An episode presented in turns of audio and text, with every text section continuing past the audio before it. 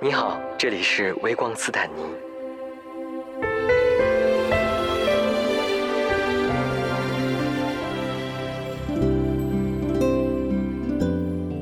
大家好，我是斯坦尼。本期节目的丽丽妈妈是一位医务工作者，她对孩子性取向的包容程度可以说是很多人所期望的。而春风妈妈则是一位主动发现了自己孩子性取向的妈妈，并很快投身到了彩虹群体的公益事业当中。对于这个群体的接受和理解程度，甚至超过了自己的孩子。两位都是值得尊敬的伟大的母亲。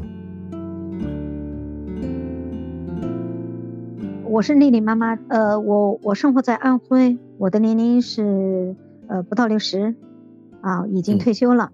嗯嗯嗯。其实这次我是特别感谢出色伙伴，呃，给我们介绍的这几位彩虹妈妈。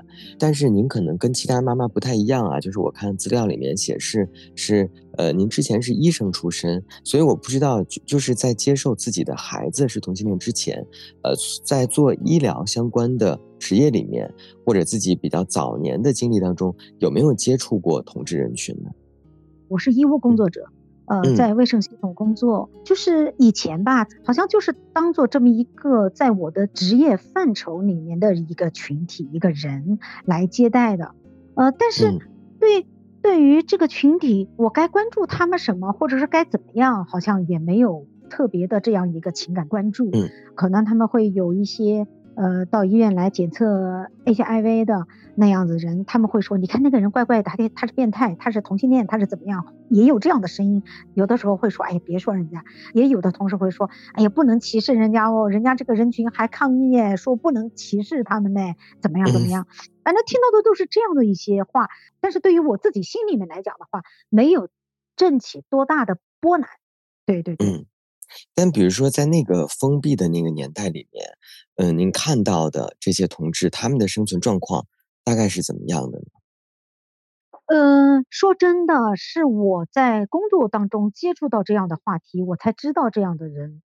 我真的是很少去关注他们，就是封闭年代、去病化年代、去对那个状态之前，他们是怎么样生活。说真的，我不太关注他们。嗯，真的，就那时候就只是有遇到，但是其实可能也并没有很了解他们的生存状态啊。对对吧？可能一一方面是我这个人的个性不太关注别的东西，呃，第二个呢，也是我自己就是对这一块的了解太少。明白。那后来自己的孩子在什么时候、什么样的契机跟您说出了他自己的取向？孩子他，嗯，什么话都跟我们说，无话不说。嗯。自然的，我们从他的那个寻常的生活当中，我们就关注到他和他的同桌有一点暧昧，啊，就是在高中的时候，然后高考以后，由于呃他考走了嘛，同那个同桌就留下来了，那一种分离的痛苦，让我们感受到这个情感，哎，这不就是跟异性恋一样的，就是爱人之间的那个情感吗？所以对于我们来说的话，他爸爸就好像就跟我说，哎，你有没有观察到你孩子好像是同性恋？当时我心里一惊啊，怎么会同性恋怎么会出现在我们家？好像这个既熟悉又陌生的话题，一下子就触及到我，一下子就把我注意力就吸引到这上面来了。那那个时候您感觉到了，包括他的父亲也感受到了他是同性恋这个事情。那你们有跟他挑明，比如说，呃，爸爸妈妈其实已经知道你的情况啊之类的，有这种状况吗？嗯，说真的，我们家真的从来没有正儿正儿八经的来把这个事情当做一个事情定论，去贴标签，呃，就是很自然的，就是说，呃，他因为我们呃作为学医的来讲，知道这个同性恋它不是病，对吧？已已经去罪化、去病化，这个我们是作为一个业务知识的了解。但是家里面出现这样的状况的时候，特别孩子他是不开心的，嗯，对吧？那出现这样的孩子知道你们知道吗？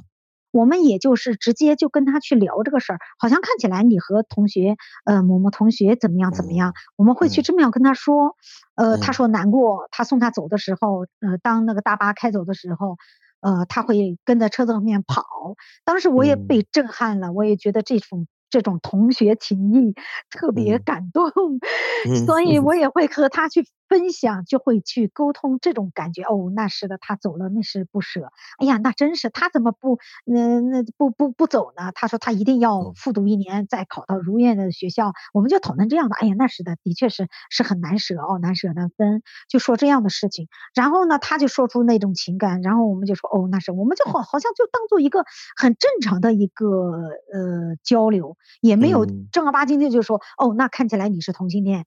啊，那你怎么看待你这个性倾向？好像没有上升到这个状态。就从他的角度，可能也是，就跟你们的交流过程当中，也都是心照不宣，他也不会去故意去掩饰。对对，是的。呃，另外他就是痛苦在、困惑在，他的情绪这样的时候表达出来的时候，也就是说，为什么他们对我这样的态度？为什么都说我，呃，嗯，说话，嗯，走路啊，就是好像没有那个。男人的那个刚毅啊，那样子的啊，他们都笑我怎么样？我说那每个人都有都有每个人的不一样的姿势啊，那和为什么要笑呢呢？我说那你不管他们，不管他们笑不笑，也没有说特指到某个人的个性啊，怎么去说？是的，是的。您大概是什么样的契机投身到这个统治公益里面去的呢？哦，就是当孩子在大学期间，可能校园霸凌啊。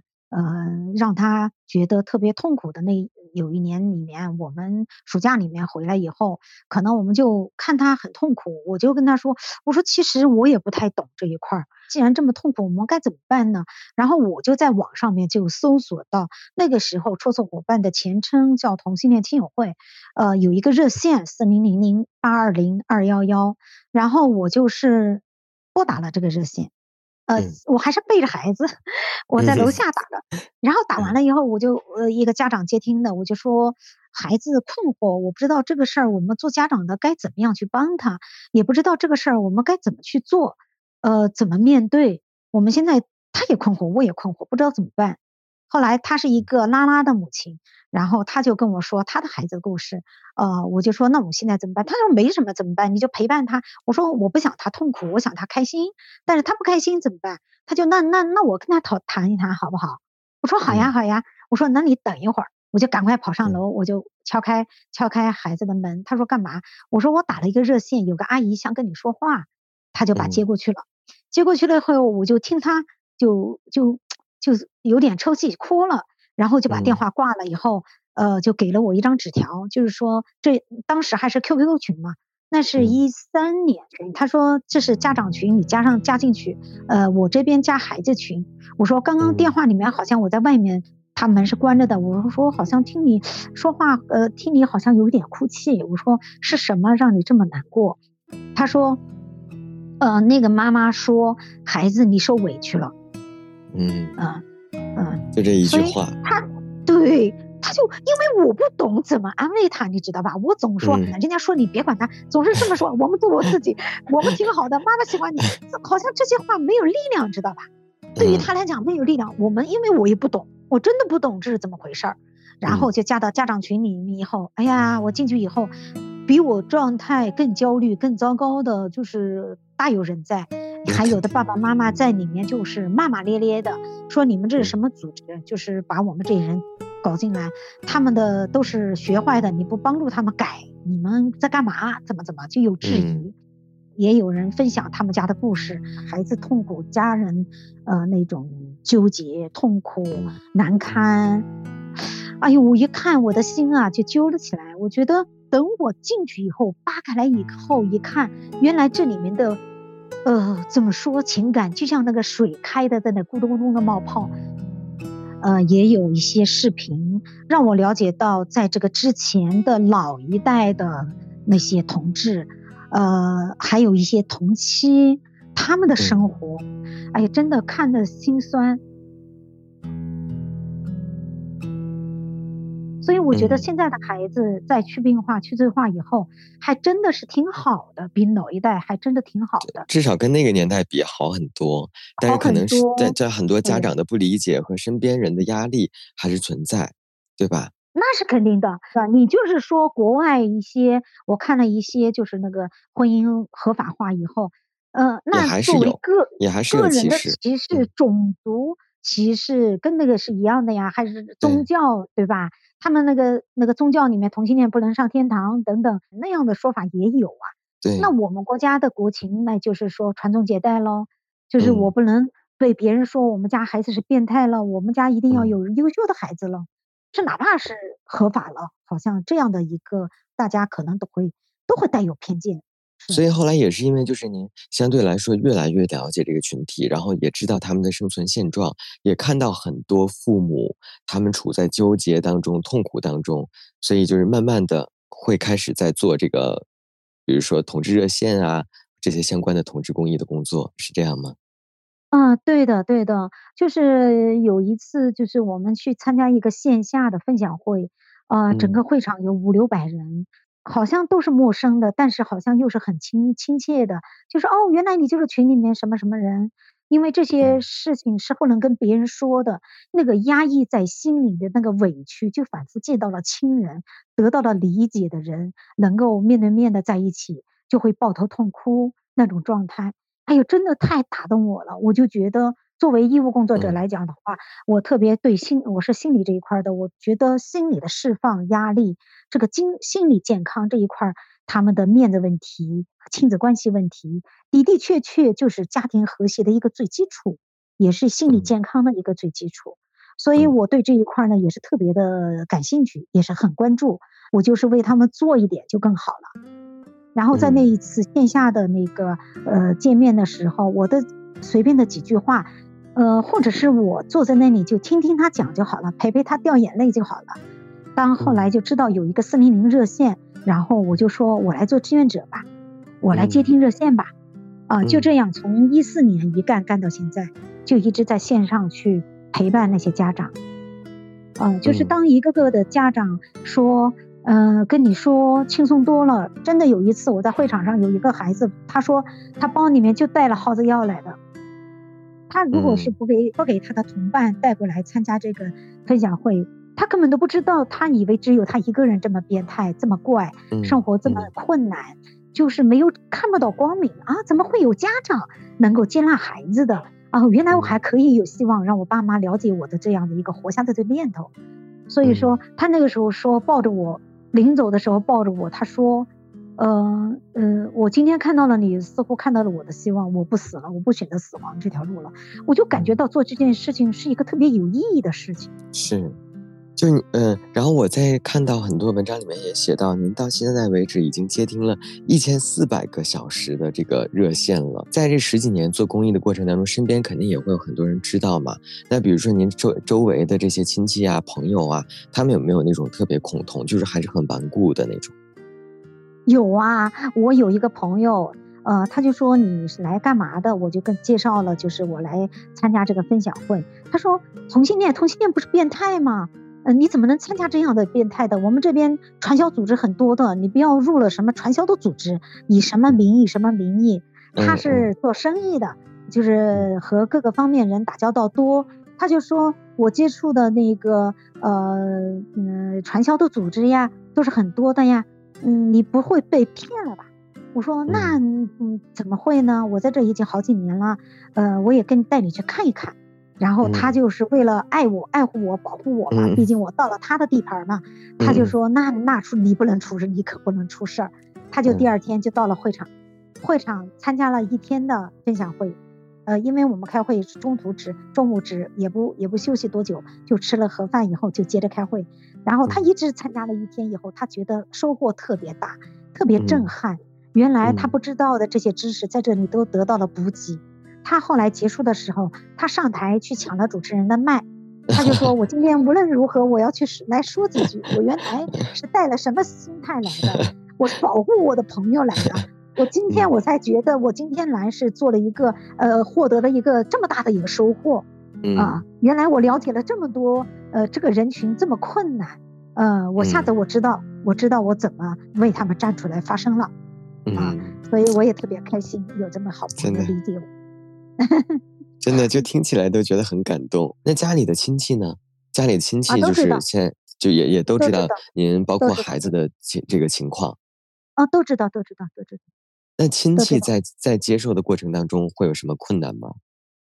亲戚在接受的过程当中，大部分亲戚都还好，都说我们都是看着这孩子长大的，我们都喜欢他，嗯，人品又好，人又好，呃，不成问题啊，那这是他自己的选择呀。但是他们也会有一些担心，老了怎么办？也有这样的说法。呃，也有个别的呢，就会问，就会说，你这样抛头露面，你有没有呃怕别人说呀？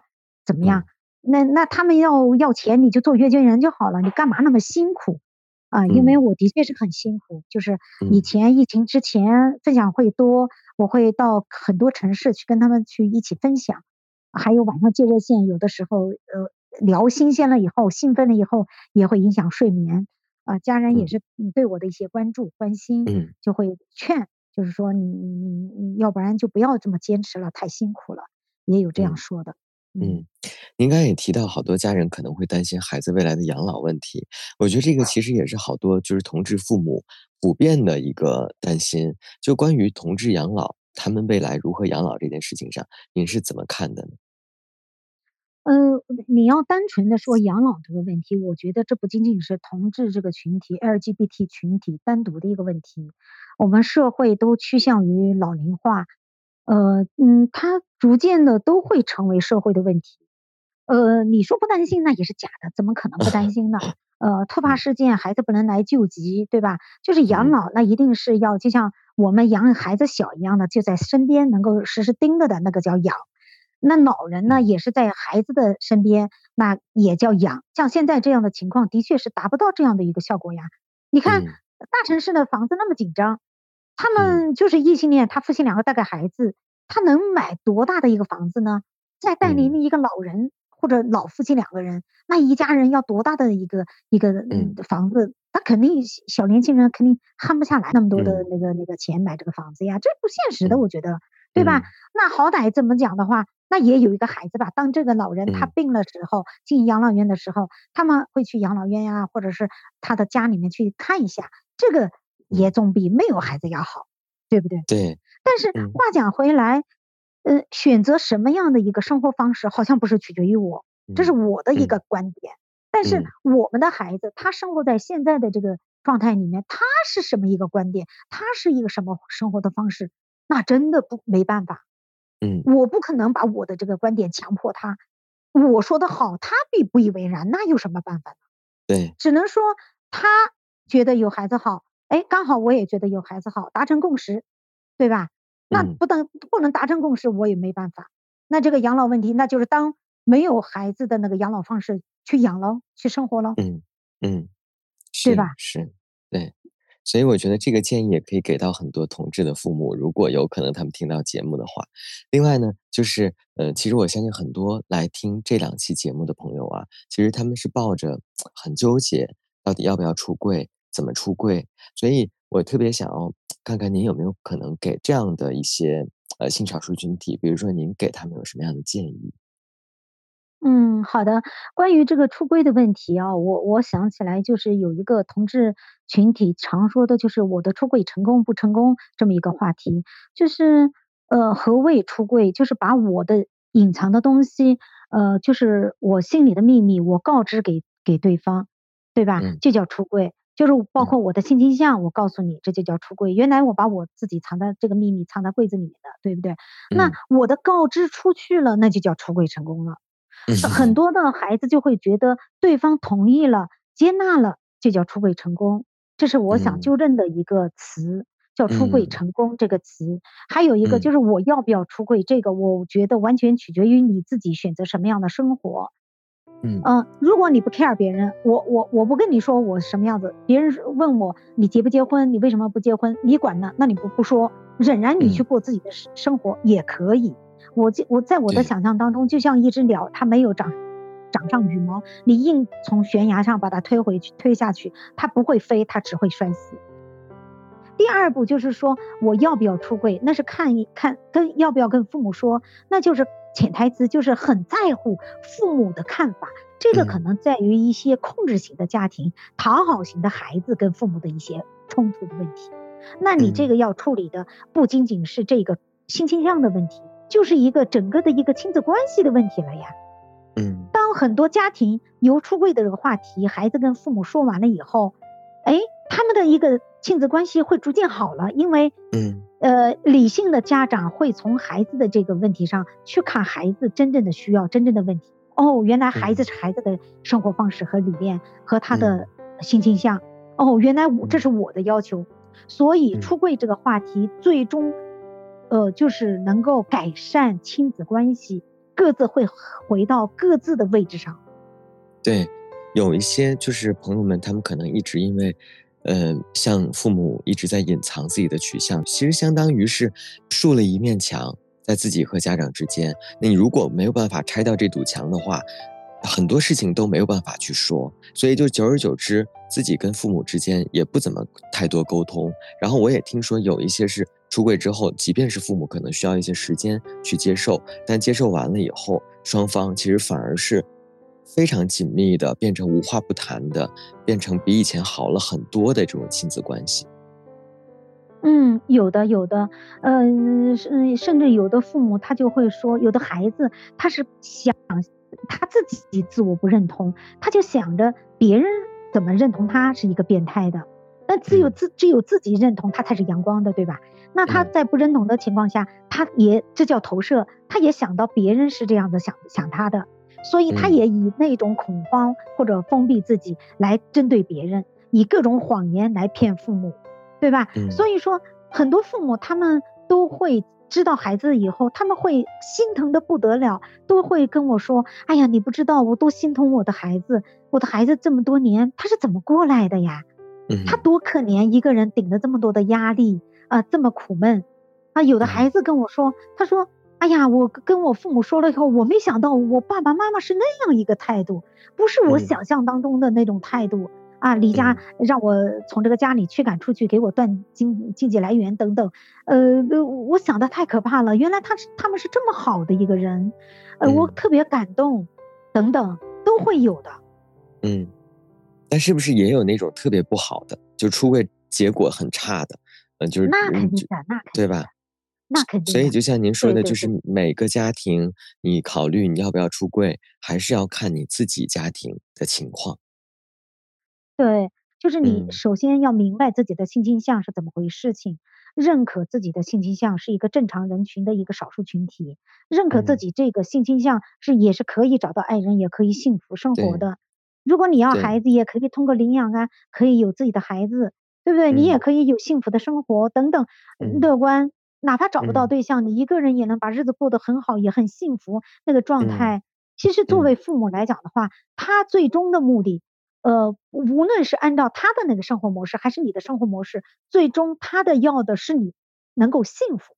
你告诉他，你选择的这个生活方式是一个让你很开心、很幸福的状态的时候，那他们的那个顾虑对你的那个接纳度也就减掉，就是成功一半了，对吧？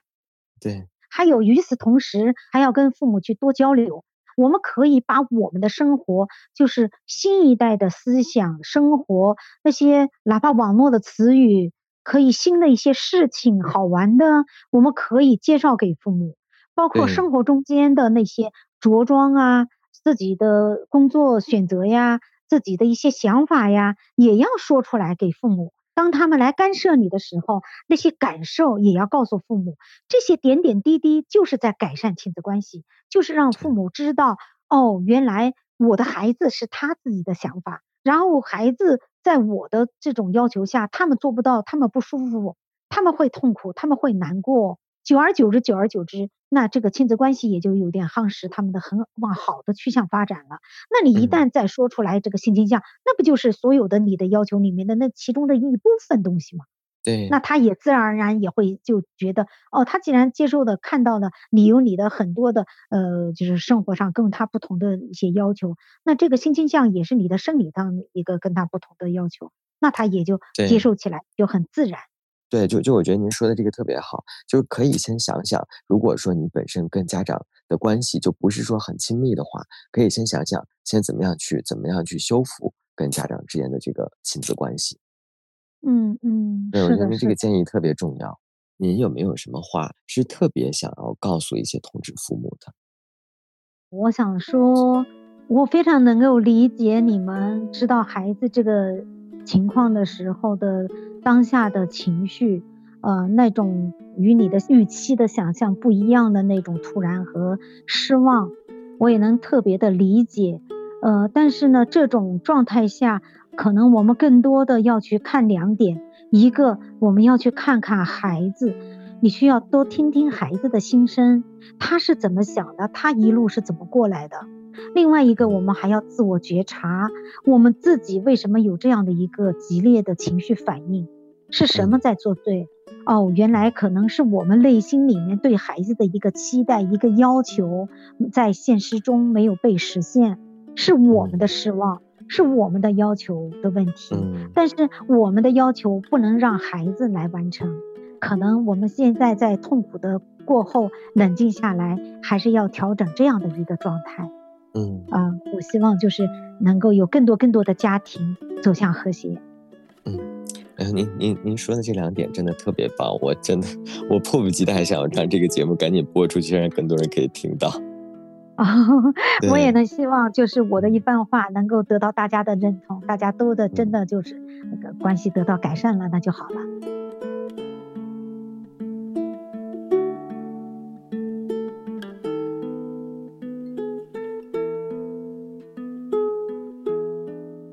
我是来自山东济南的春风妈妈，嗯，我今年六十三岁，呃，是国企的一名退休工人。呃，我的儿子呢是个同性恋者。之前也看了一些您的报道啊，包括一些文章里面写的，就是您跟其他的这种，呃，同志的出柜经历可能不一样，因为其他的很多家长他们得知孩子都是孩子跟他们说的，然后他们可能会有一定的这个接受的过程。但是我看到您这边其实是您和爱人主动发现的孩子这个性取向，所以就整个这个发现的过程是一个怎么样的一个经历呢？嗯，是这样，就是二零一四年夏天的时候，我老公有一天有七月份，我记得很清楚，天很热，他突然呃非常紧张的、非常恐慌的，呃跟我说：“咱儿子是同性恋，你知道吧？”其实我停顿了几秒钟，我说：“我应该知道。”他很震惊，他说：“你怎么知道的？”因为我在停顿的这几秒当中，我就脑子里呈现出了一个过往的一个一个一个片段，就是孩子在上高中的时候，正好那个时候我们家要搬家，我给他整理一些他的一些一些物品，就发现了一些呃同学写给他的信，那些信呢看口吻就是男孩子写的，但是很明显就是情书了。那当时呢，我心里就咯噔一下，“同性恋”这三个字就冒出来了。但是当时呢，孩子正好要高考，我呢就想这个事儿先放放吧。嗯，其实我现在回想起来，我那个时候是很逃避这件事情，不想去正视，用这个理由呢给自己一个合理化。嗯，等到他大学入学以后呢。就有女孩子交往，有时候会带女孩子回来，有时候会转述。他那个时候带女孩子回来是以女朋友的身份介绍给您的？不是，因为我那个时候对同性的了解就是，他只要是跟女孩子交往，他就不是同性恋。其实我我也是在给自己一些，呃，一些暗示，不愿意去朝着我不愿不相信的那个方向去去正视，所以这个事儿呢，对我就是一个安慰。再后来呢，他也正式的谈过女朋友。我这些年一直在逃避这个问题，嗯，因为中间他谈女朋友屡谈屡败，最后一个都定亲了，是个异性恋女孩子。呃，他的同学都已经谈婚论嫁了，嗯，然后过了一年几就要登记的时候，嗯，他说这个女孩子国庆节的生日。嗯，我要陪他去出出去旅游过生日，嗯嗯，然后到了出去旅游的第二天，回来就给全家群发了一个短信，就说我跟某某某已经分手了，大家不要问原因。嗯嗯，我我我这个时候是有一丝不祥的预感。那后来就是跟孩子已经完全敞开心扉，关于他的这个性取向的事儿之后，有再回顾过之前的。就是您刚才讲的这一段，具体到底是怎么回事吗？经过一段时间，我们再继续聊起这件事的时候呢，他说：“我跟他，我就想试试，我最后一次了。但凡是我能够跟他有是身体上的接纳，我也就走下去了。但是呢，他那天跟这个女孩子开的房，呃，然后他还是，呃，知道自己不不可以。那个时候呢，他非常的痛苦，非常苦恼，他就跑到卫生间里，一边流泪一边去冲洗自己的身体。嗯，就是当他完全接纳了我们的接纳，我们也彼此能够敞开去聊这些个话题的时候，嗯，他就告诉我这个细节，嗯，他这些年都是一个人是怎么走过来的。我觉得我孩子受了很多的苦，我这个做妈妈的也确实是没有。丝毫的觉察，在他最需要的时候，对他有个陪伴啊，或者是说，嗯，呃，觉察到他有一些异样啊。嗯，刚才您提到，就是孩子其实是一个被动出柜的状态。当时您老公跟你说，呃，他发现自己的儿子是同性恋，他当时是怎么发现的呢？他是他有一个手机不用了，就就淘汰给他爸爸用了，但是他上面的聊天内容也没有删干净。然后他就很铁定的说：“我们孩子是同性恋。”嗯，当然他说的时候不是那么平静，非常愤怒。嗯，我当我说了我说我应该知道怎么怎么样的时候，他就接二连三的用这样几个词汇来形容：变态、反人类、西方思想。嗯嗯，非常愤怒。当时呢，我就说。我说：“你先别生气，我们去了解一下究竟是怎么一回事，我们再说。”嗯，二零一四年那个时候，孩子大概已经多大了？二十七岁。啊，那已经真的不小了。对，呃，我不敢跟任何人讲，其实我当时的心情也是非常的沮丧，我倒没有说是天塌地陷了。但是就觉得很倒霉，这件事终于被证实了。我唯一的一个求助的对象就是互联网。其实那个时候的信息也是鱼龙混杂。我记得我在这个七天当中，我几乎是晚上不睡觉的，嗯，就是上网。到了第七天的时候，这个在凤凰网的首页就是有一个滚动的屏幕，上面写着“同性恋亲友会青岛分享会”。我看到这个几个字以后，我就顺着这个路径找到了秦友会，也就是现在的出色伙伴。嗯，我很快的呢就加入了这个家长群。到了这个家长群以后，我觉得就是这个七天以来，我自己在一个黑洞里面挣扎、往上攀援的那种痛苦。嗯嗯，到了这个嗯家长群里以后，我觉得啊，我终于见到了这个一丝光。啊，原来这个世界上，跟我一样的家庭，不止我一个，有那么多。嗯，所以当时第一个感受就是不再那么孤独。嗯，通过这个亲友会，慢慢的接纳自己的孩子，是这样的一个过程吗？是的，因为当时我我是觉得我很坚定的想，我孩子不是学会了，学坏了，他可能是心理出了问题。所以我想，我当时有一个信念，就是我就砸锅卖铁，然后卖房子，我也要去找全中国最好的专家，北京、上海，去给我孩子去做矫正。嗯，当我在这个家长群里知道了这个是没有办法扭转的，没有办法矫正的，其实又一次陷入了一个绝望当中。嗯，虽然是那个孤独感消除了，但是觉得这一线希望也没有。但是呢，在这个群体里面呢，在这里面收到的一些信息、一些科普的文章，其实这些正确的科普还是慢慢的会对我有一些认知上的改变。嗯，当认知上的改变以后，这种沮丧就慢慢的在消失了。嗯，其实对我改变最大的一个节点呢，是到了这是七月份，到了十一月份的时候呢，我参加了一个线下的分享活动。当我走到这个会场里面，看到了活生生的同性恋，他们都长什么样？来自各个阶层的男的、女的、跨性别的，还有各种接纳了自己孩子的家长，有工人、农民，有知识分子。所以这个对我的，嗯，这个震慑是非常大的。我现在回想起来，是有一颗种子种下去了。我就觉得我也是一个妈妈，我为什么不能全然的接受自己的孩子呢？他们可以，我为什么不可以呢？其实我真正的就是接纳是在那次参加了分享会以后，线下的这个活动。对对对，因为我看到就是很多那个报道里面有提到，就是您后来给孩子发了一个短信，就是跟孩子说我已经完全接受你了。那个是大概是几月份的时候？嗯，就是在十月份吧。这个时候已经过了两个多月，就是快三个月了。呃，这期间呢，我就跟我老公不停的分享一些信息。有一天我说到，我说，嗯，据我们了解。呃，如果家长不接纳自己的孩子的这个同性恋这个性倾向的话，孩子这个患抑郁症和自杀的比例是非常高的。当时我老公思索都没有，就说死了好，死了就不丢脸了。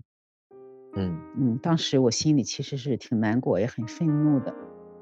是。嗯，那那有一天呢，就在我们家长群里，有人就推荐了《天佑包庇》这部电影，我就转发给了我老公。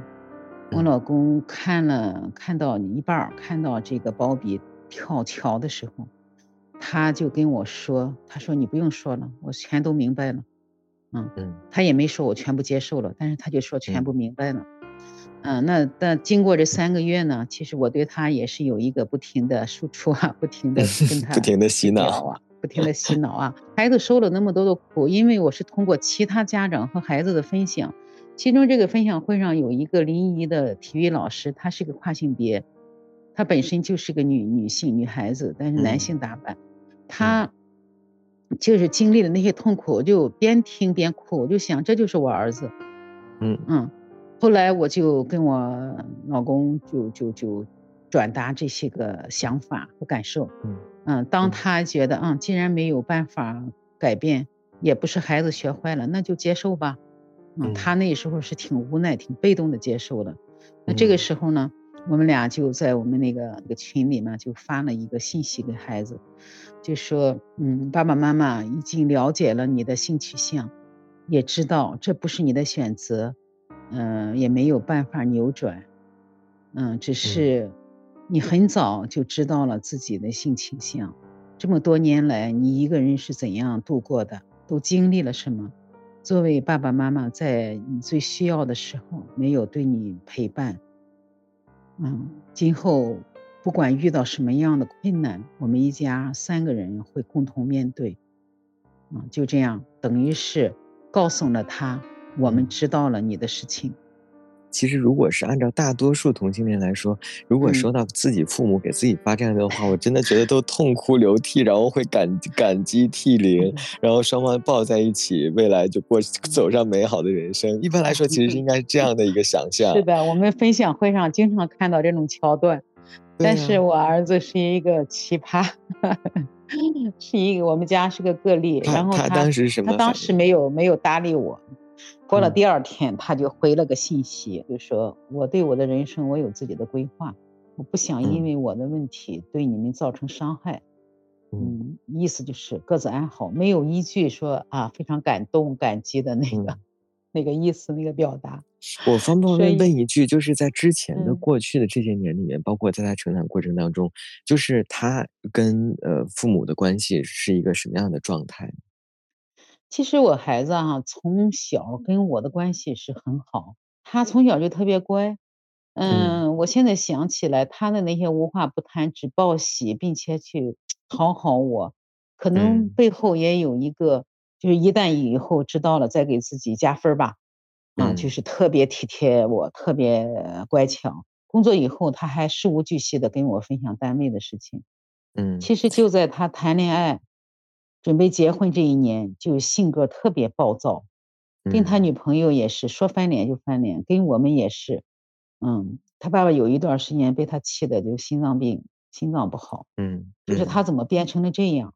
其实他可能，嗯，现在想他是面临很多的挣扎纠结。对对，其实我基本上能理解，就是您刚才说的，因为，嗯。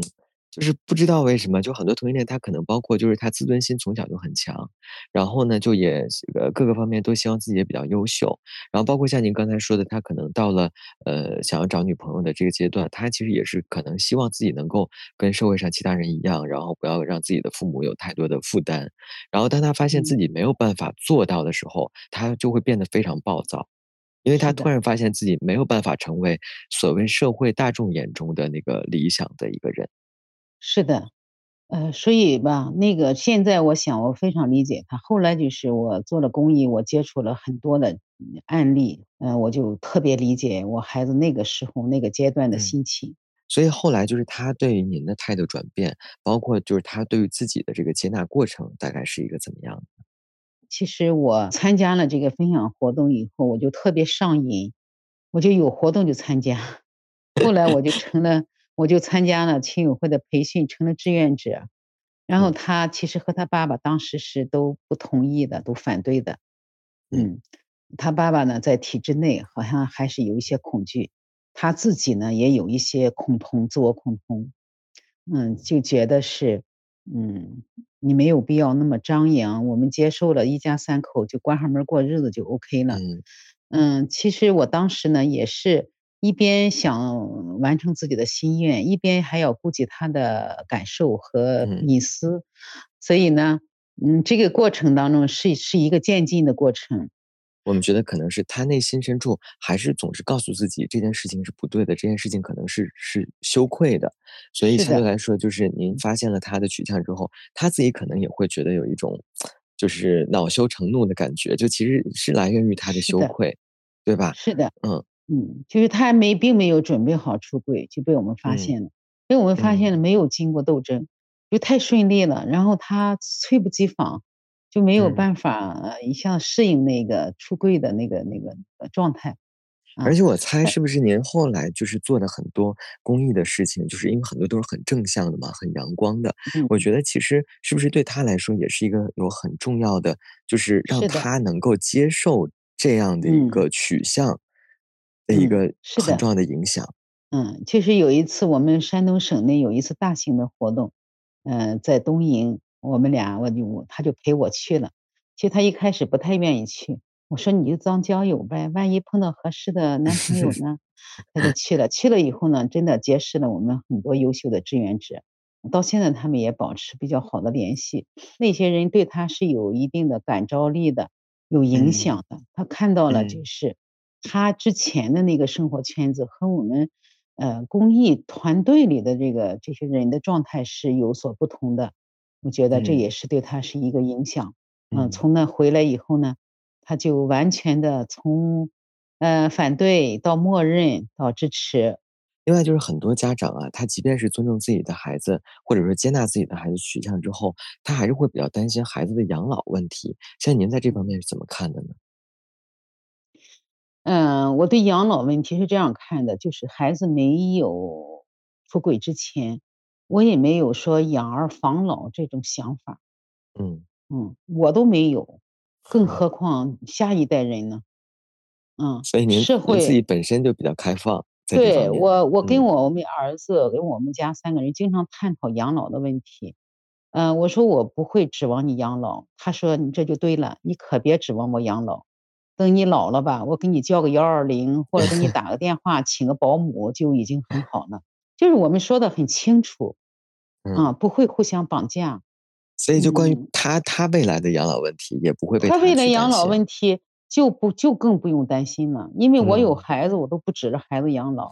嗯，现在可以积累财富，可以做理财。另外一点呢，我也经常强调，就是我们要有一个呃良好的这个社会支持系统。朋友，呃，亲戚，就是堂堂兄堂弟，现在就就要去去去去做一些，嗯，建设呀，是吧？是，我觉得这个都是可以的。嗯，我觉得像就像您这方面的这个。概念真的其实算是很超前的了，虽然听起来好像是大家觉得好像是，就是哎就挺好的，仅此而已。但其实以我了解啊，因为很多人即便是他说我不指着孩子给我养老，但他还是会非常担心说，那孩子未来老了的时候，呃，又如假如说又没有伴侣，然后又没有他的子女的话，他养老怎么办？很多人会为这个事情特别纠结。所以我真的觉得您刚才说的这番话是非常非常有建设性的，也是很超前的。可以，就是我特别希望让更多的父母可以听到，呃，然后像您刚才也提到，就是身边的亲戚啊，是怎么样慢慢让他们去接受您和孩子的这样的一个身份和状态的呢？嗯，我孩子出柜，我我感觉我有一年的时间内，我是不敢跟亲戚朋友周边的人讲的，其实我很快就跟我姐姐讲了，我就跟我姐姐感情非常好。我弟弟和我哥哥呢，我们感情非常好。但是在我儿子出柜的前一年，他们都因为疾病相继去世了，我都没有机会跟他们出柜。我就觉得我姐姐是我最亲的人，我要跟我姐姐出柜。但是我姐姐当时说，我早就知道了，嗯，只是怕你？承受不了，我没告诉你。我的侄女儿也是一个同性恋，啊，侄女儿向他出柜的时候，他就顺带把他哥哥也出了，他们两个从小就在一起，他们从小他两个是互相出柜的，明白。所以，我我我我侄女在澳洲跟他的同性伴侣，嗯，登记的时候需要家长证明，他不敢跟他的父母说，就跟我姐姐，也就是跟他的大姑说，我姐姐就给他出了证明，嗯，后来。嗯，我姐姐呢就告诉我之后呢，我就觉得嗯，也没什么。我姐姐不光是早就知道了，并且就接纳了，这就给我一次脱敏。后来我就逐渐的，嗯，我我就我就说，呃，再给我的其他家人说，家人他说家人都知道。那我就想起来，我外甥曾经有一次，我们俩在车上聊天，出去吃饭。我外甥是八零年的，比我儿子大六岁。嗯，他离婚了。我说你真让人操心啊。他说什么呢？哎呀，他说姨啊，你操心的时候在后面呢。我就想起来，就是他离婚是一一年，一一年的时候他就知道了我儿子是同性恋了呀，就说明我们家除了我两口子都知道了，这是我娘家的状态。就是我婆家的人，他有一个姐姐，姐姐是公安的一个干警，姐姐姐夫都是公安的。他说我要不要跟姐姐出轨？他说：“我姐姐曾经说过一个案例，有两个基佬在那搞基，结果因为钱的事儿吵起来了，被治安案件了。就是，他说我姐姐会会对这个群体有偏见。嗯，我说他对这个群体有偏见，是有了违法的行为了。这么多年了，这个你的这个为人、你的人品、你的呃等等，他都是接纳的状态。”他如果因为你的性取向完全就不接纳你了，我说他自己是很颠覆的，是，有可能他通过弟弟是同性恋，对这个群体的偏见就改变了，对，然后他在我的鼓励下，他就向他姐姐出柜了，出柜了以后，他姐姐说，哦，这样啊，他说，那你不要先不要跟你姐夫说哈，嗯，后来呢，他自己跟她老公说了，嗯，然后我这个外甥女婿就说了一句，哦。那你得给他说，让他注意防妨碍哈。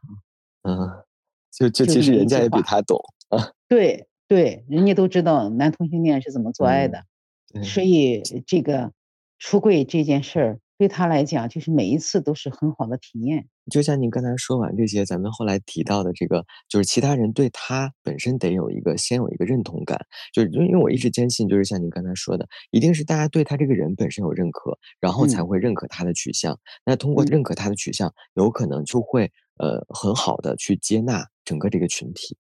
嗯，所以我一直就鼓励大家，就是说，在我们先要做一个能够被别人认可的人。是的，嗯，其实呢。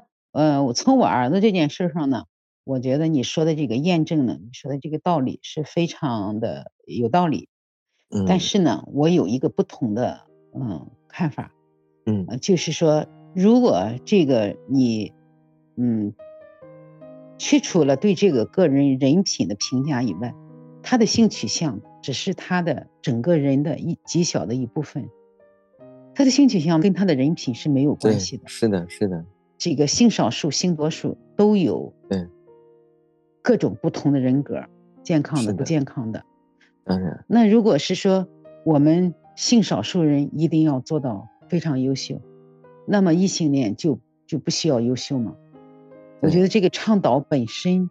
是不是还要思考一下？当然是我个人的，就是刚才的这样一个念头对，其实是特别对的。取向这件事情，它本身也是无法选择的。它就像一个人是左撇子还是右撇子一样，嗯，其实跟他是否是优秀并没有直接的关联。但只不过呢，就是就是我有的时候会这样倡导，是因为我想让大家在出柜的时候更容易一些。嗯，然后是的。然后另外，因为毕 竟现在这个群体，它的社会的包容度还是要有很长的路要走。想让大家更容易一些的话，那只能是倡导让大家尽量先做到一个被人认可的人。呃，所以就是对相对来说，可能 听起来会有一点功利化，但确实也是在咱们现在社会的整体。没有了，我觉得这个倡导非常实用，也非常实际。只是说我们往深里更更深一步去思考的话，其实性少数他的成长的轨迹更加的艰难，他在自我认同的过程当中更容易产生一些偏差，自暴自弃。就业机会、学习机会、遭到霸凌的机会更多，那他们长成的这种样子，有可能比异性恋更加的不健康的，或者是说有一些人格缺陷的比例更高一些。那么他们就不需要保持，不需要接纳吗？我觉得他们更需要爱和接纳。其实，我觉得我孩子他有那么不堪的经历，他上大学的时候，他说梦话。他都不敢住校，他明明是住校生，他经常的是走读去奶奶家住，离奶奶家近一些，就是他就怕嗯暴露，然后他为了掩盖这个这个秘密，他肯定消耗了很多的精力。我我觉得我当时就想，凭他的资质、聪明，嗯，受教育的这个程度和背景，他应该考上更好的学校。对，嗯，那么有没有跟这个有关系呢？我猜测是有的。那么，因为他的性缺陷，因为父母没有觉察，因为社会的包容度不够，给他造成的那些个人格上的缺陷，需要他买单吗？我觉得需要社会买单，需要我们父母来买单。是，我觉得您说的特别好，真的。对，所以其实我我经常会分享一些，呃，有哪些，比如说像呃呃那个那个苹果的 CEO 啊，或者说比如说有有哪些名人是同性恋，是的，我经常会给大家分享。我并不是想让大家。就是一想到同性恋就觉得很优秀，因为其实就像咱们刚才说的，其实它没有直接关联。我只不过是想让大家通过这些人在提到同性恋的时候，他们第一个想到的可能不是所谓脑子里面很不耻的一些事。是的，是的，对，对，因为我们的文化呀、媒体啊、宣传呀，都是把同性恋妖魔化了。要去除这个妖魔化，就是即使有很我在接热线当中也发现，就是很多的父母他在当得知。他孩子是同性恋的时候，他都会完全颠覆他之前对孩子的认知。他会说：“我这么好的孩子怎么会是同性恋？”那他为什么说出这个疑问呢？就是同性恋都是不好的，都是妖怪。那我孩子这么正常，他怎么会是同性恋？嗯，所以我觉得你这个倡导也是非常实用的。我我只是说，呃，就是我们其实要有一些思考，就是我们要顾及到、考虑到那些个。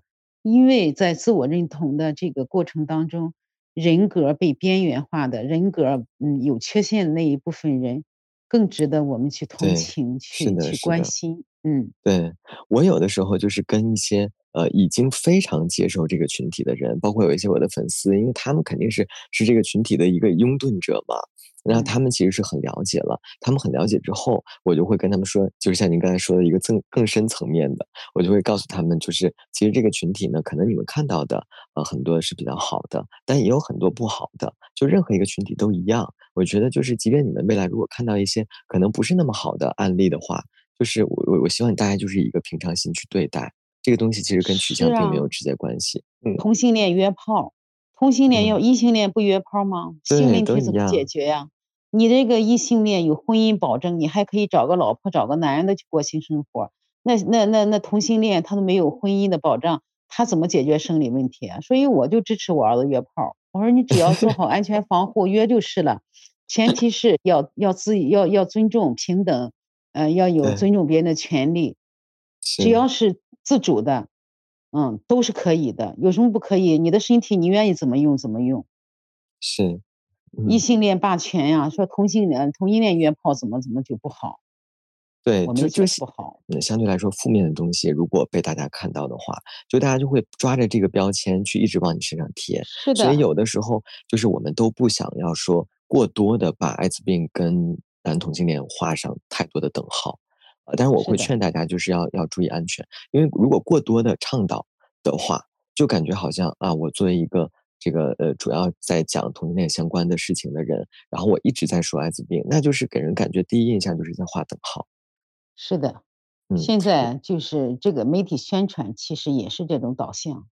对，它就是容易把一个标签整个贴到一个群体上嘛。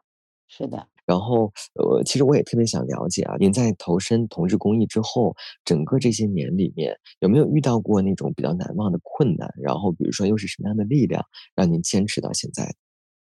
嗯，是这样，中间呢，嗯，其实这个过程当中，嗯，有时候也是被很消耗的，被耗竭的。呃，初次伙伴的前身同性恋亲友会，其实在全国各地有很多的关注量，有很多的粉丝。那你就比如我的这个微信都是在这个平台上是公开的。呃，现在这几年啊，好像少了一些。那几年出柜对于同性恋来讲，像家庭出柜、家庭接纳是一个很重的议题。我几乎是每周都会有接到个别的求助者。不管你是在睡觉，还是在吃饭，还是在工作，那那个时候呢，我就会觉得放下所有的工作，去先去回应他们。嗯，久而久之呢，自己也是非常耗竭，有的时候也会产生一些情绪，愤怒，嗯，就就觉得很打扰自己的生活。那在这个时候呢，啊，实实际上是一个非常，就。嗯，没有想到要放弃，但是很沮丧。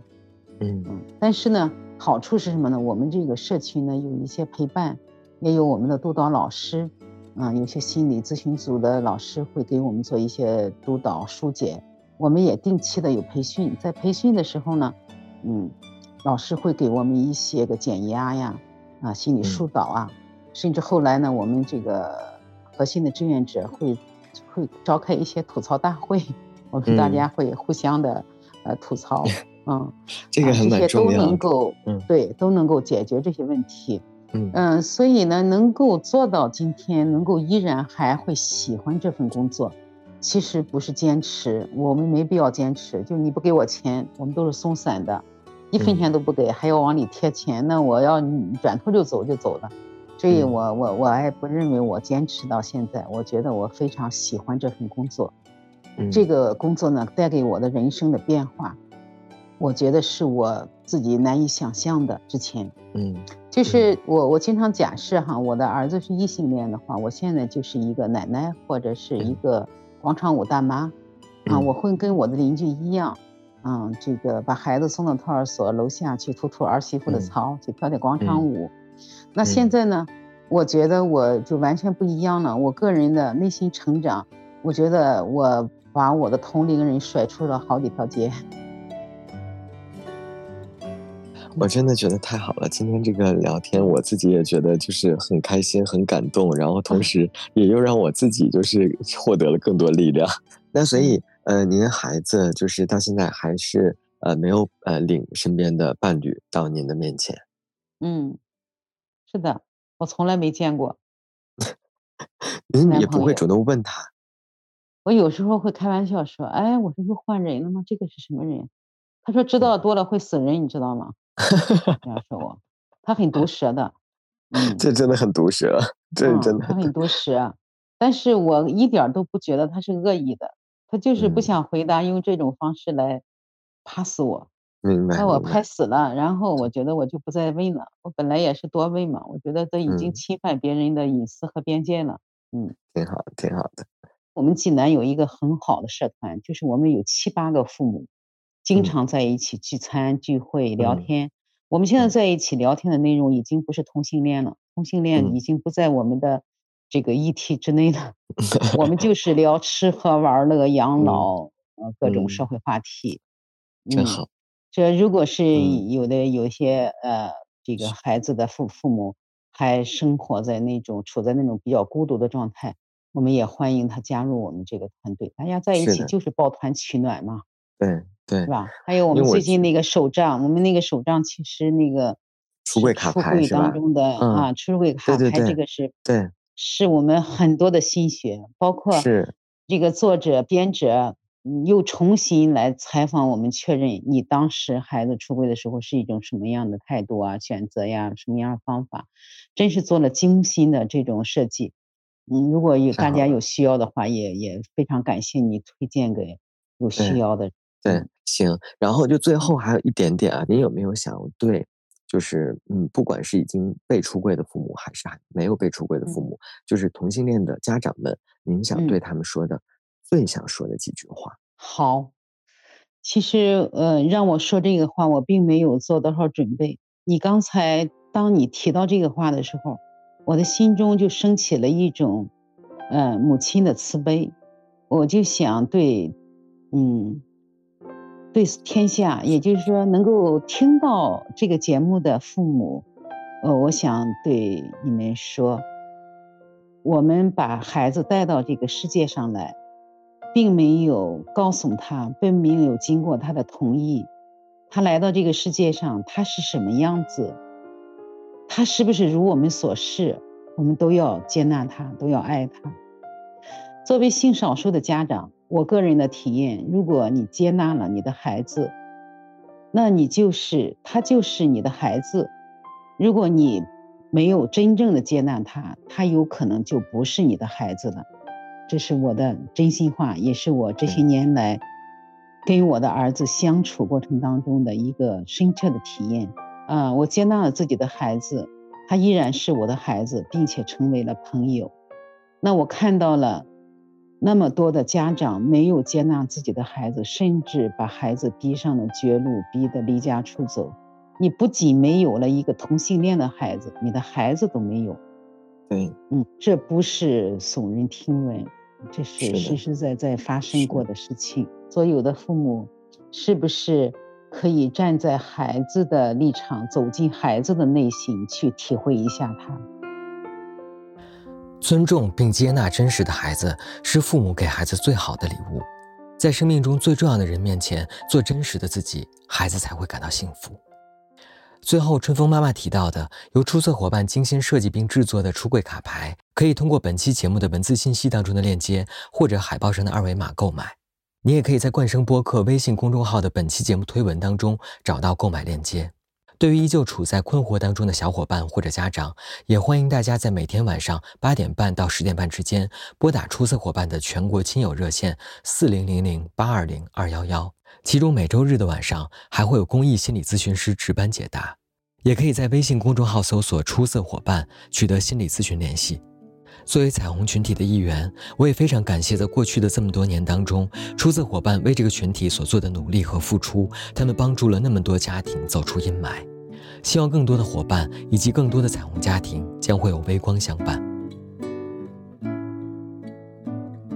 感谢收听本期节目，你可以在喜马拉雅、哔哩哔哩、网易云音乐、小宇宙、猫耳 FM、荔枝播客和苹果播客上找到我们的往期节目。期待你的点赞。订阅和分享，你的支持是我们走下去的动力。同时，也欢迎你将自己的故事投稿至彩虹微光的全拼 at 幺六三 dot com，用分享点亮微光，让我们看见不同的彩虹人生。我是斯坦尼，我在这里等你。我们下期再见。